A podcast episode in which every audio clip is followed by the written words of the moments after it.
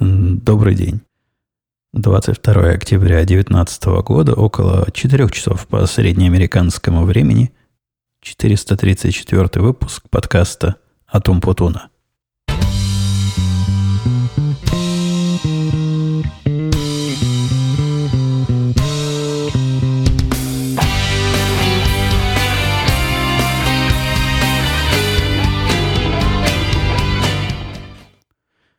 Сегодня, как легко заметить, выпуск внезапный и внеочередной.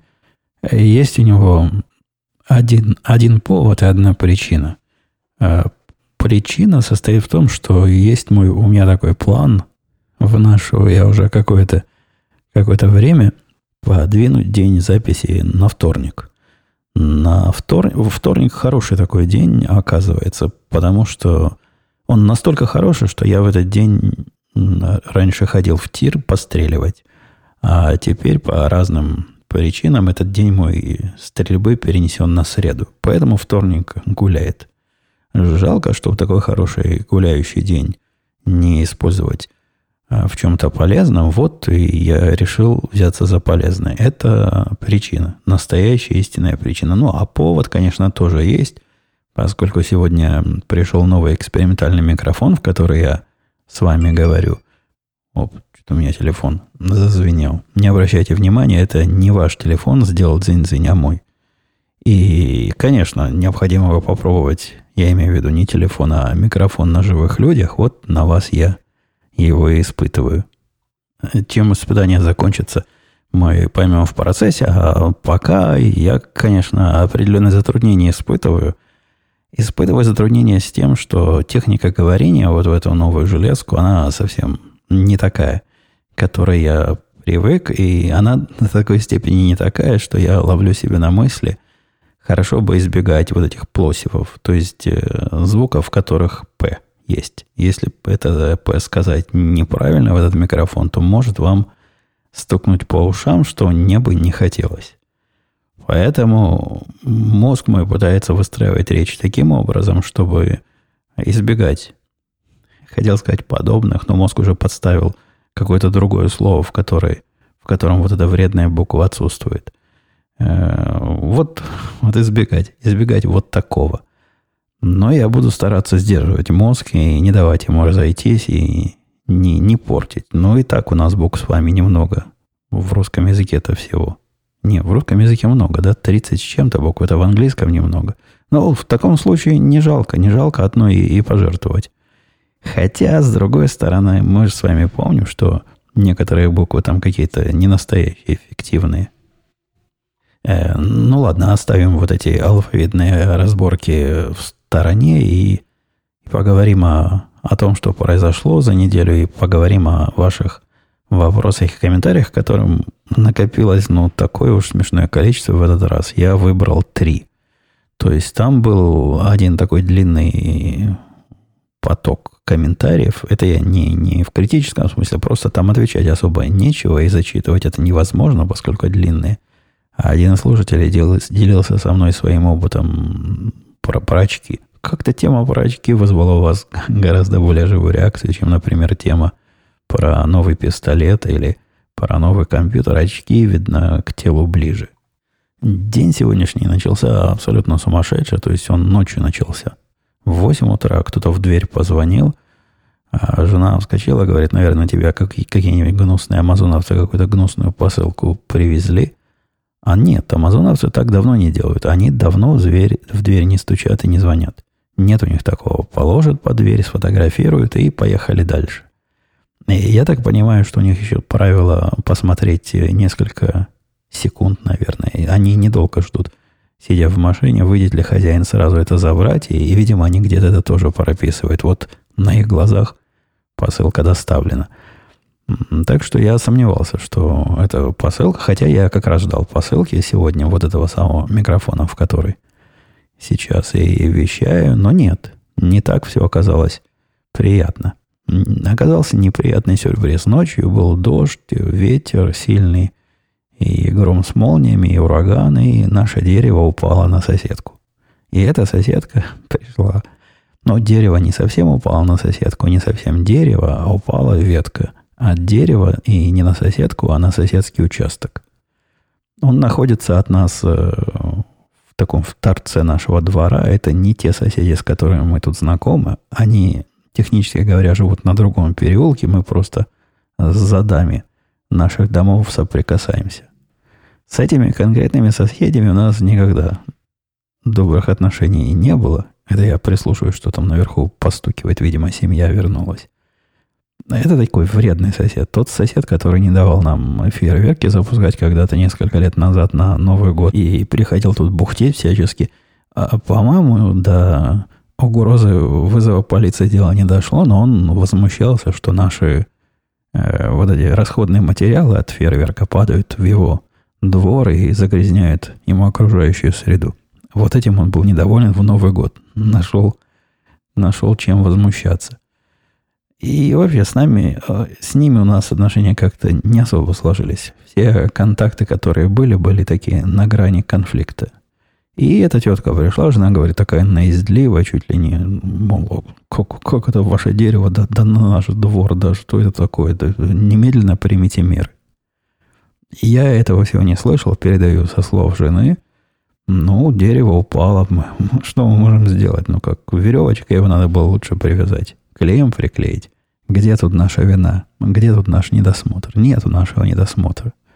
Жена мне сказала, ты, говорит, как проснешься, пойди эту ветку оттащи э, от забора, ну, чтобы они не бухтели. А потом я вызову чуваков, которые ее попилят и вывезут. Проснулся я, как всегда, в 10.30, пошел кофе попил, ну, пойду, думаю, веточку отнесу. Подошел я к этой веточке, эта веточка – она в той части, где она дерево отломалась, толщиной, наверное, да не с руку мою, наверное, с ногу. А ноги у меня, дай бог, каждому. И попытавшись ее поднять, она полностью отломалась от дерева и лежит горизонтально, одним концом цепляясь за дерево, вот этим полуотломанным. Да не полу, до конца отломанным. А, отщепилась совершенно сурово.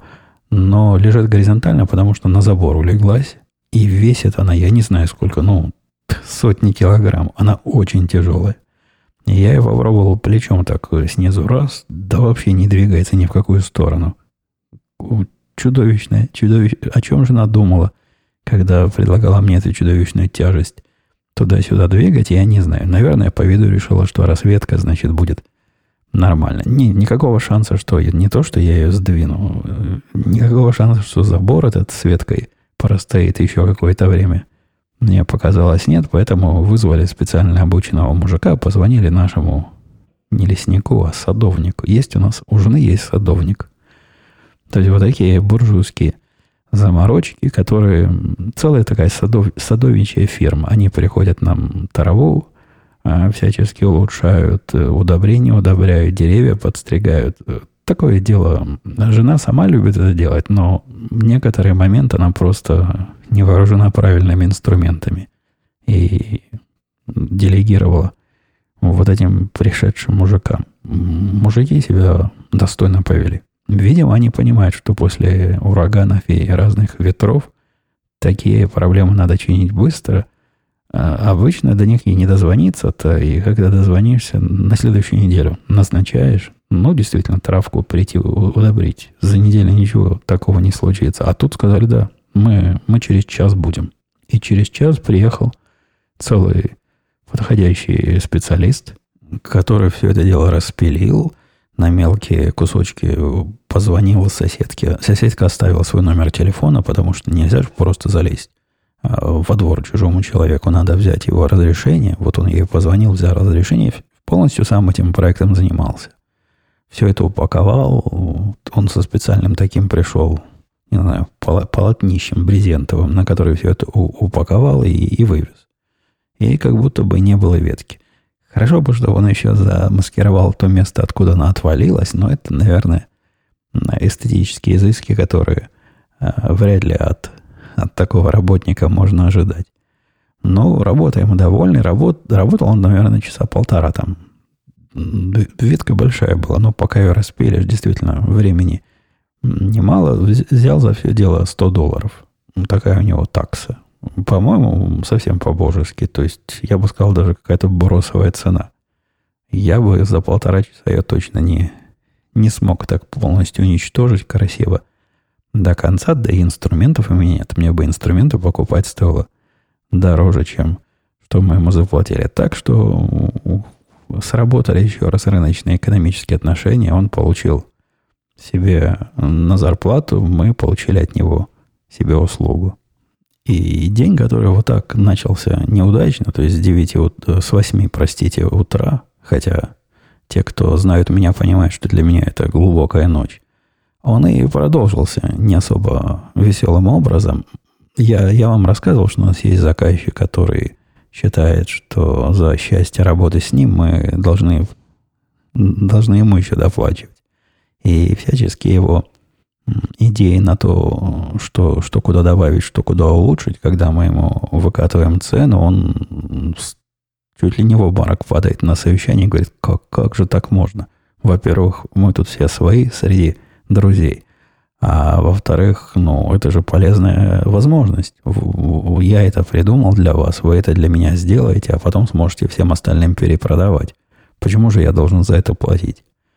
Наши доводы о том, что до него сотни людей, которые системой пользовались э, в течение 5-6 лет, не 6, 5, 4-5 лет, никому такое не надо было – и статистически можно себе представить, что вряд ли кому-то но и в следующие 4-5 лет понадобится. На него эти доводы не действуют никак вообще. Он свое, свое клонит. Э, я вам придумал, вы для меня сделали, и все, все при своих в расчете.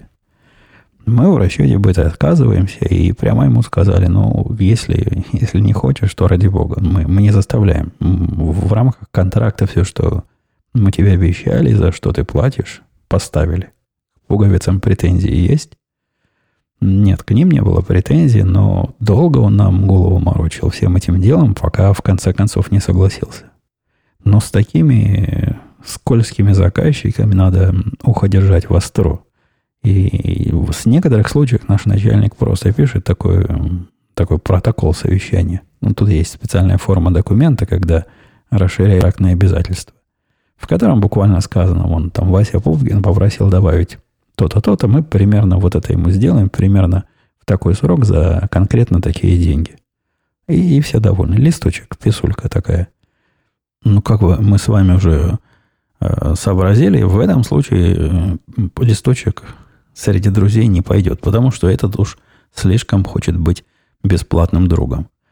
Поэтому попытались мы описать технические такую микроспецификацию, то есть описание того, что конкретно он хочет, что конкретно мы ему доставим, чтобы не было потом вопросов. Если ему оставить вот такого, такой рода полуоткрытое соглашение, где мы что-то сделаем, и вы нам что-то заплатите, то сомнений нет. Он туда вставит потом свои хотелки, которые ему за время выполнения этой работы придут в голову, и будем мы на него вечно работать уже совершенно законно, то есть под маской, под э, под предлогом э, выполнения дополнительных работ, за которые он таки согласился заплатить.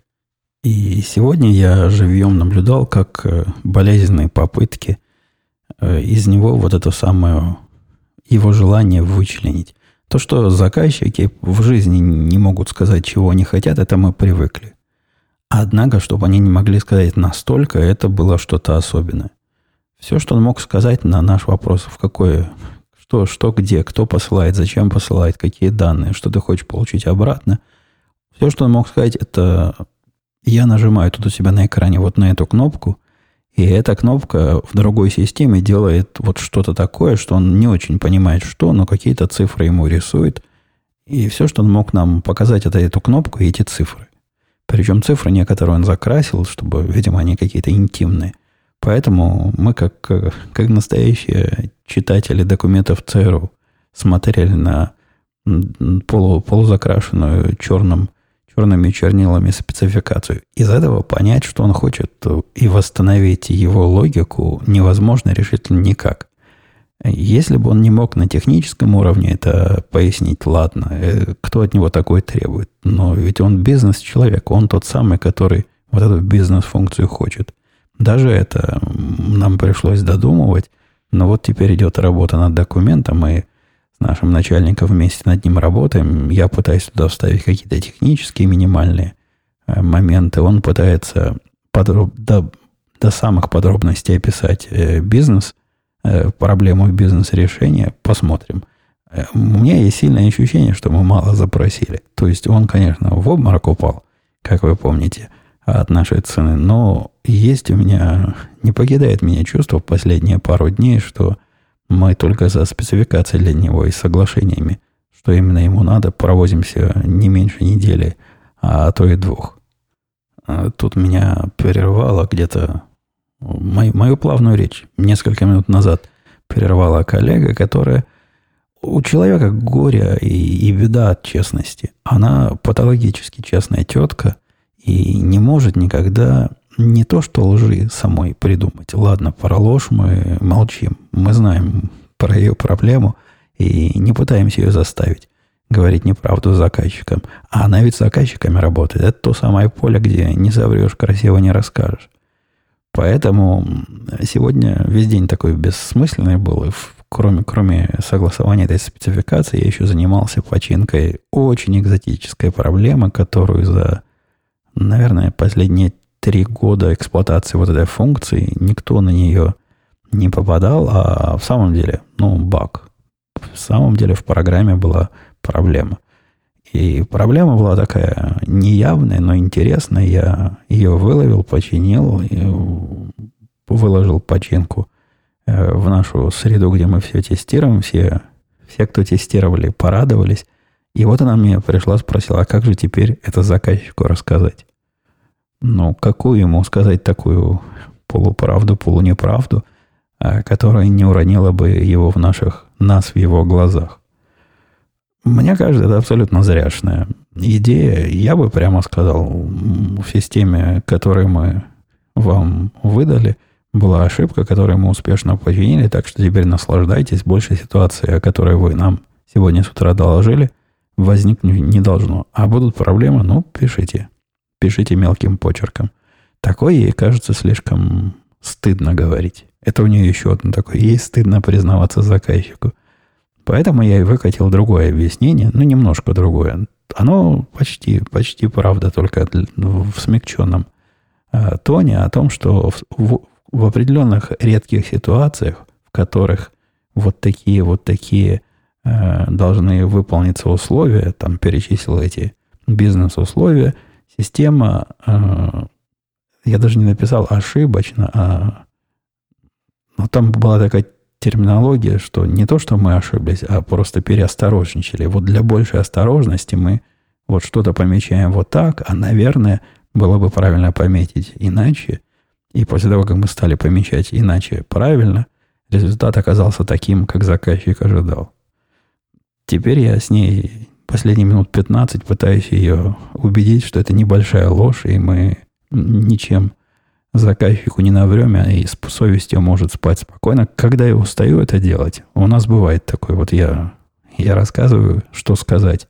Она говорит, не-не, я не могу, ну, я, я такое не могу сказать. И я под этим не могу подписаться у нее. И есть такая фраза. Тогда приходится призывать нашего начальника, который берет это на себя. Ну, его это работа бизнесом руководить, пусть и руководит. А у него нет проблемы рассказать да не, даже не полуправду. Не, он врать тоже не любит заказчикам. Он врать не любит. Несколько раз я с ним делился своими методами из прошлой жизни, когда я, когда я бизнесом руководил. И ему не понравились. Ему наши русские методы, как он говорит, не понравились управления бизнесом и общение с заказчиком. Так что у него тоже такая полуправда, полуложь, но а, проблемы высказать он ее не имеет и расцвечивает еще красивее, чем я, так что на первый взгляд и не догадаешься, то ли мою проблему починили, то ли просто заказчика счастливили. Из э, новостей и событий домашних, э, вы знаете, у нас мальчик э, улетел. Улетел вместе со своей женой в свадебное путешествие через год.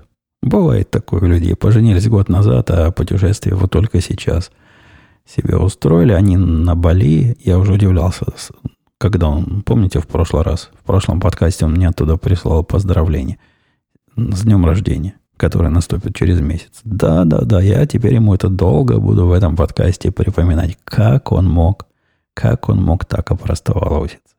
Сколько лет уже поздравляет? 30 лет уже поздравляет. Мог бы уже привыкнуть. А нет. Ошибся на целый месяц. А они уже возвращаются. Когда он писал в последний раз, они были... Самолет пересаживался с, с этого Бали на Тайвань, а потом они с этого Тайваня полетят, по-моему, не знаю, прямо в Чикаго. Но, во всяком случае, уж точно прямо в Америку. А, и скоро уже должны быть, что для моей жены, которая постоянно с этой кошкой воюет, про кошку я вам тоже рассказывал, наверняка рассказывал. Война с этой кошкой, которую она кормит два раза в день с, с таким тихим именем, даже милым именем Лопатусик. Так кошку зовут. Вы бы этого Лопатусика видели. Это хищник какой-то, это зверь. Это зверь, который целью своей жизни поставил извести мою жену и сделать меня вдовцом. То есть у, этой кошки или кота, по-моему, кошка, э, просто задача такая, как ее приходит моя жена кормить. На нее надо нашипеть, если дотянуться, расцарапать и наброситься, она гоняет ее по комнате просто как, как другую кошку. Совсем не уважает. Но из того, что мальчик рассказывает, она такая со всеми, и к нему только через год стала относиться более-менее а, терпимо. Терпимо не, не на уровне на ручки взять, там, погладить, и она пожурчит. Не-не, такое она и хозяйке не позволяет. А терпимо не кидается на него на каждом шагу и так шиканет пару раз для порядка, чтобы место свое знал. Но руки к ней не протягивай. Откусит по самые, по самые плечи. Была у меня мысль провести воспитательный момент, то есть э, оставить кошечку голодной, ну хотя бы на сутки. Ну не помрет она за сутки, толстая она. А через сутки прийти и посмотреть, порадуется она приходу того, кто приносит пищу. У меня есть даже серьезные сомнения, что она эти два факта как-то в голове складывает своей кошачьей. Что вот пришел человек и появилась еда, возможно, для нее это такое совпадение. Но вот еда, вот человек, так, так вместе карты сложились, а человека надо погонять как следует, чтобы порядок... Может, от этого еда и появляется, что человека гоняют. В ее логике разобраться трудно. Жена моя человек мягкий, конечно. Особенно, когда относится к кошечкам и собачкам, отказалась такие нечеловеческие эксперименты проводить, еще меня пожурила. И, и ходит, ходит, страдает от этой кошки два раза в день, хотя утреннее хождение обычно более безопасно. С утра кошка в таком благожелательном настроении прибывает, то есть, конечно, шипит и лапами машет, но не гоняет по дому. А к вечеру, да, к вечеру в ней настоящий хищник просыпается и я предлагал жене ходить в такой одежде, как футболисты наши, которые в американский футбол, которые типа регби играют, и тогда попробую, попробую такое прокусить. Но жена пока уворачивается. Будем надеяться, что еще денек, и пусть мальчик дальше уворачивается. А с нас это сложная повинность снимется. Как я и обещал, выпуск у нас сегодня такой э, спонтанно э, импровизационный. Они все импровизационные, не все, как вы знаете, настолько спонтанные, но здесь я и темы особо подобрать не успел. А, и, а комментарии, как мы выше уже пожурили, оставляют желать лучшего. Э, давайте комментарием перейду. Ингр писал, Ингр один писал. Здравствуйте, Евгений, спасибо за подкасты. Всегда интересно послушать. Как вы оцениваетесь надежность... Да что такое, не туда сказал. Сбоку в микрофон вдруг начал говорить. Как вы оцениваете надежность макбуков? Из ваших подкастов следует, что они крайне ненадежны. А если добавить к этому экстремальную аккуратность пользователя, вспомним историю о отодвинутой чашке кофе, то вообще странно, почему вы ими еще пользуетесь. Остальные еще хуже. Если Apple Store недоступен в ближайшей округе, то лучше посмотреть на какой-нибудь Lenovo с Ubuntu. Ну, я, я не могу вам дать советы, на что вам смотреть лучше. Я на рынке не Mac компьютеров. Небольшой специалист уже довольно давно. Хотя в последние годы, когда... Раньше, когда я приходил в магазин посмотреть на компьютеры, это было действительно что-то чудовищное. То есть вопрос, а почему покупать не вот это божество, а покупать нормальный компьютер, который можно без тележки с перевозкой на себе носить, и не возникало. Альтернативы были совсем никакие. Сейчас, если судить по написанным там характеристикам, внешнему виду, дизайну, весу и всему прочему, видимо, альтернатива есть. И я слишком ленивый, чтобы перестраивать свою жизнь ради эфемерной надежности. Я понятия не имею, насколько будут надежны те, те другие альтернативы. Может быть, а может быть и нет. Но и с практической точки зрения, из моих подкастов, если вы если у вас сложилось впечатление о какой-то особой ненадежности моих э, маков, оно впечатление. Ну да, на самом деле они стали менее надежные, чем были раньше. Это факт медицинский. И если какая-то модель, не знаю, до 2014, наверное, года, я вообще не знал, что такое поломанные маки, но это было крайне редкое явление, и в основном чего там скрывать по моей вине, то последние лет пять э, это уже не так. Однако, с точки зрения практической, это не особо напрягает не особо напрягает. Во-первых, у меня их два. У меня два основных рабочих компьютера, и выход из строя одного из них не приводит э, к трагическим событиям. То есть работа не простаивает. Во-вторых, чинят их э, ну, легко и просто. То есть отнес, тебе починили. Хотя да, в последний раз я жаловался, что слишком долго пообещали чинить, но в конце концов починили просто. В-третьих, я не могу забыть вот их жеста, когда они мой старый iMac уже много лет назад, который был без всякой гарантии, который поломался, и мне просто было жалко выбрасывать. Я принес на починку, чтобы ну, узнать, сколько же будет стоить такое починить. Они сказали, да ну, ну куда там, куда там такое чинить, давайте мы вам новый выдадим. И выдали мне новый бесплатно, тем завоевав, этой невиданной щедростью завоевав мое сердце.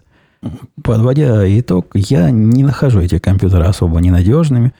Э, с той же самой практической точки зрения, о которой я тут уже упоминал, они вполне адекватны.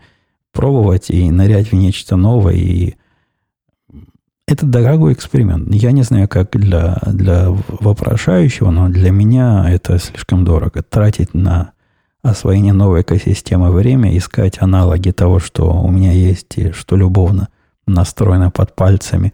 Я лучше, лучше в ремонт его отнесу раз в два года. И с этим, с этим я согласен жить.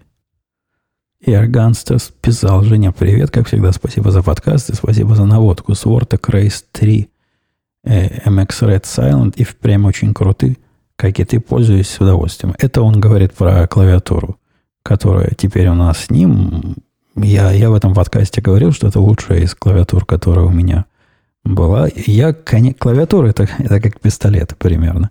Или как микрофон. И их никогда не бывает достаточно. Клавиатур у меня тоже несколько штук.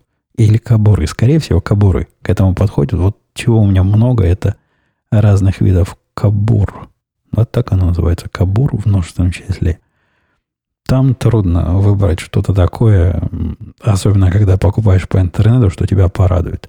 Не зря люди говорят, что у них они ящиками, коробками хранятся те, которые когда-то любили, а теперь разлюбили, или которые сразу не подошли. У меня их тоже, хотя бы, хотя и не ящики, но десятки э, точно есть. А, так вот, и с клавиатурой я смотрел, время от времени я смотрю на сторону, пробую э, конкурентов – но ничего похожего и никакой альтернативы пока для себя не нахожу, да и особой причины, кроме любопытства, искать нет. Так что да, Эрганстер, мы с тобой при хороших клавиатурах теперь. Давно хотел тебя спросить, пишет дальше он, э, и не припоминаю, чтобы этот вопрос обсуждался. А, а где вопрос? Как ты планируешь свой день? Все в календаре или ты пользуешься какими-либо другими сервисами или вообще никакими и не планируешь свой день даже примерно, спасибо. Ну, да, на все вопросы. То есть все события, по-моему, я об этом рассказывал в одном из подкастов, все события, которые ко времени привязаны, ну, какой-нибудь, какой-нибудь звонок заказчикам, какая-то встреча с кем-то, поход к дантисту, поездка. Вот мне пришла как раз э, бумажка о том, что необходимо э, джип мой отвезти на тест не загружает, не загрязняет ли он, простите, окружающую среду. Пока он был новый, пока ему было до трех лет, этого делать не надо, а теперь надо доказывать, что нет, не загрязняет выхлопов неправильных там нет.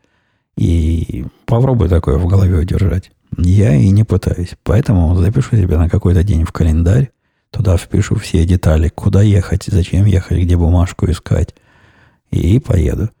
И календарь у меня не то чтобы пестрит событиями, в некоторый день бывает одно-два, в некоторые бывает десяток. Сегодня, например, одно-два было. Но это для, для временных таких э, событий, которые по времени хорошо бы делать или хорошо бы не забыть до какого-то дня. Что касается рабочего вот процесса, то есть, когда я прихожу к станку, вообще проблемы, чем заняться, у меня нет никогда. То есть, как правило, у меня проблема противоположная, слишком много есть чем заняться. И начинаются разные прерывания и разные запросы приходить в течение дня, которые невозможно игнорировать и необходимо делать прямо сейчас. Но когда таких нет, то у меня есть список задач. Список задач, в котором сейчас, сейчас простите, 192 пункта. Они там разные степени задачности, эти задачи. Они в, нашем, в нашей системе, в которой мы все и задачи ведем, и, и тикеты и задачи это одно и то же. Ну, в общем, все, все в одном месте. И да, там действительно 192. Я иногда героические усилия прикладываю, чтобы пройтись по таким, которые можно либо убрать оттуда за, за старость. Там есть задачи открытые пятилетней давности, и Видимо, если я их за последние пять лет не сделал, то вряд ли уж когда-то сделаю. То есть иногда почищаю. Но за последнее обозримое будущее это число, сейчас оно, конечно, какое-то экстремально высокое, меньше ста открытых задач у меня уже давно не было. Меня это никак не волнует. То есть, ну, я понимаю, что они есть, и я э, всячески поддерживаю идею документации всех задач, потому что что не записано, ну, 192, если бы я не записал, неужели вы думаете, я бы смог вспомнить когда-нибудь, что вот такая идея пришла в голову, или вот такой отчет о какой-то минорной ошибке кто-то нам предоставил, так бы оно и пропало. А мой коллега, кстати, который такой измученный э, тикетами и подобными, э, подобным введением задач, он как пять лет назад, когда я эту систему нам внедрил, бухтил, что не хочет пользоваться ни не в каком-то мы ведь интерпрайзе, а все свои, все запомним. Так и сейчас он ей пользуется весьма, ну, мягко говоря, умеренно. Да, еще и меня критикует, что у меня там слишком много всего написано. А я, я люблю много писать. Люблю не, не потому, что процесс мне нравится или результат как-то особо кажется э, продуктивным. Нет, я люблю потом через полгода, когда я вернусь к этой... А я вернусь к этой задаче, потому что не просто так она туда попала, не, не потратить э, день, неделю, месяц, чтобы вспомнить и восстановить всю эту ситуацию, а чтобы иметь все, все данные, весь контекст, с позволения сказать прямо на кончиках пальцев. Так что, да, задачи меня, вот эти задачи меня как раз и двигают. У них нет э, приоритета, то есть э, трудно так глянуть на задачу и сказать, э, какую надо из этих 192 сейчас сделать. В принципе, есть э, такой супер приоритет, который вот срочно надо делать, с этими понятно. А вот с остальными, ну, таких срочно делать десяток другой. А с остальной сотней с плюсом. В принципе, по, по своему выбору. Ну, бери, который считаешь сейчас актуальным, релевантным.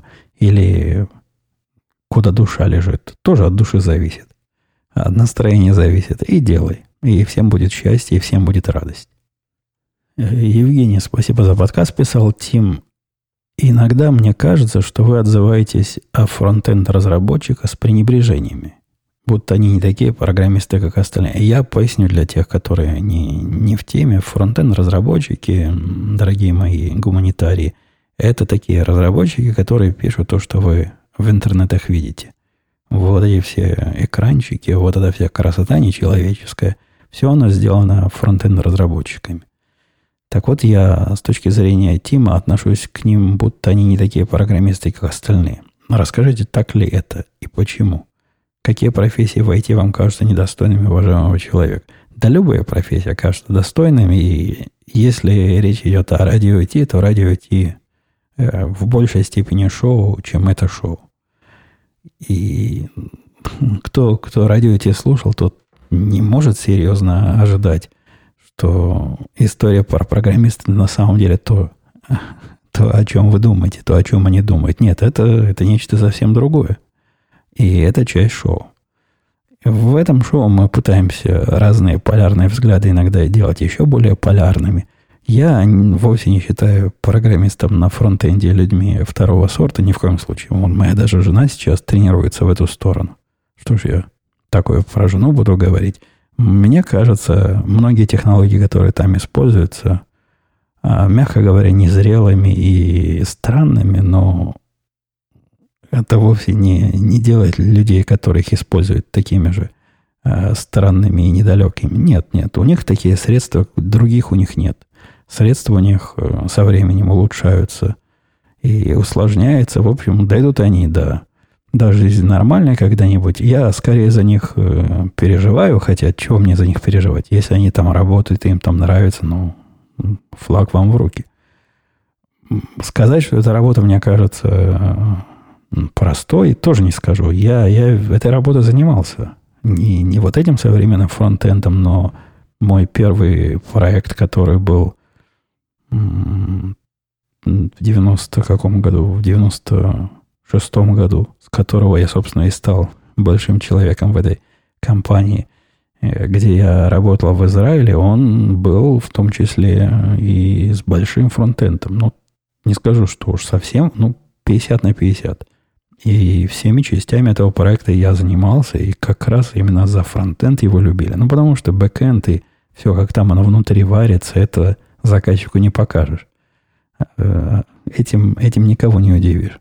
А вот если у тебя красивые кнопочки, которые переливаются разными цветами и всяческое прочее, нечеловеческая красота, да, это, это совсем другое дело. Это надо понимать, и людей, которые умеют такое делать, надо ценить, холить или леять. И если со мной в моих э, проектах, в хобби-проектах, кто-то из слушателей работал, он может заметить, что все это, все, о чем Тим рассказывает, это не соответствует истине. У нас э, с коллегами из фронтенда вполне профессиональные отношения, как, как с коллегами, которые занимаются одним делом просто а, с разной стороны стола. А, ну что, на этой оптимистической ноте, пояснительной, образовательной, я бы даже сказал, ноте, не такой уж и короткий подкаст получился. Я думал, минут 20, чтобы в ритм включиться и перейти на среды у нас с вами будет. А нет, под 40 минут почти. Ну, плюс-минус 2 минуты. Что там в кругу друзей. А, давайте на этом до следующей недели. Надеюсь, среда у нас получится стандартным днем. Не среда, а вторник. Сегодня ведь вторник вторник получится стандартным днем, а если нет, ну, найдем какой-нибудь более запасной день. Пока. Услышимся.